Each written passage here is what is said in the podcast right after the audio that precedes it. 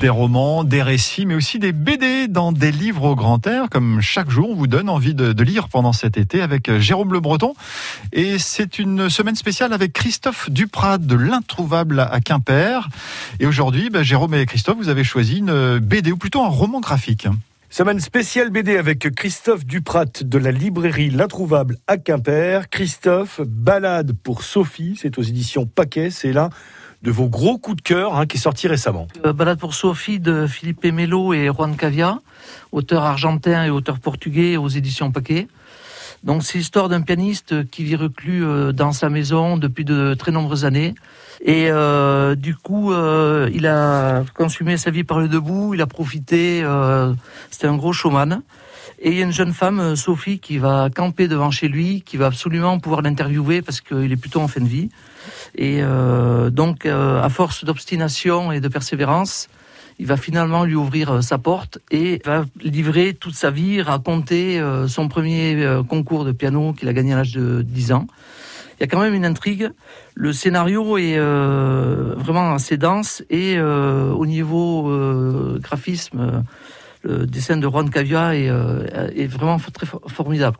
c'est vrai que le dessin est, très précis et très beau. Hein. Oui. Et donc c'est un, gros roman graphique, on en a pour 2h30 à peu près de, de superbes lectures. Euh, à la fin, il y a aussi euh, une musique, euh, une partition que l'on peut peut-être jouer sur un piano. Euh, j'ai pas essayé. Est-ce que tu n'es pas pianiste Exactement. Pas encore. Tout à fait. Mais euh, ça donne vraiment envie de s'y mettre. Et voilà, de toute façon, le, graphiquement, c'est quelque chose d'assez hallucinant. Euh. Qu'est-ce qui a fait que pour toi c'était euh, un gros coup de cœur? C'est le dessin, l'intrigue? Alors, c'est vrai que j'aime bien les, romans graphiques. la couverture, moi, m'a tiré parce que ça parlait de musique. Et, euh, bon, je suis pas musicien du tout, du coup, c'est une petite frustration. Et ça m'a vraiment donné envie de, de découvrir juste à la couverture.